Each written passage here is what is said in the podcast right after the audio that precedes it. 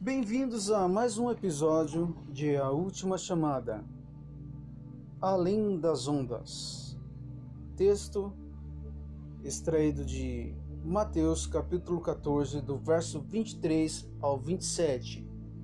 Essa passagem que arde meu coração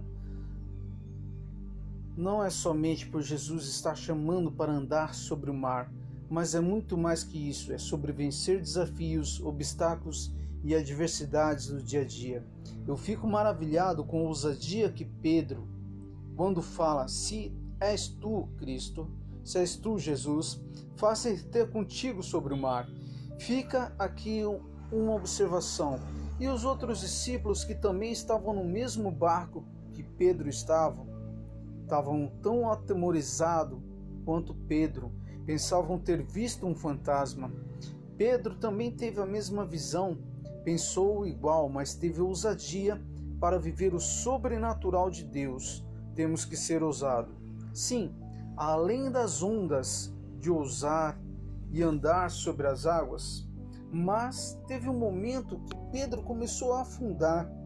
E aqui fica uma dica: o momento exato em que Pedro começou a afundar, ao sentir o vento das águas, o vento e as águas batendo em suas pernas, ele deixa de olhar para o Mestre Jesus e começa a olhar para as circunstâncias.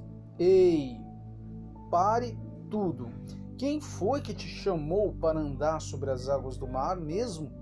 Foi Jesus? Então não pare. Está difícil? Vai ficar mais difícil, sim, mas não pare.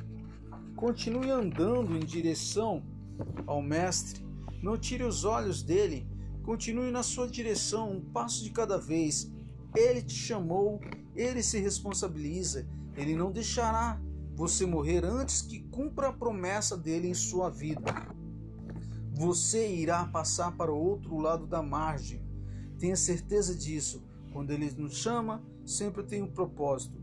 Creia tão somente, seja ousado e viva o sobrenatural de Deus para a sua vida. Finalizando essa mensagem, as promessas que ele tem para a sua vida não irá atingir só você, mas a todos que estiverem no barco com você, pois no final dessa passagem podemos perceber que todos os outros discípulos que estavam juntamente no barco chegaram ao outro lado da margem. Essa palavra para você meditar. E até o próximo episódio de A Última Chamada.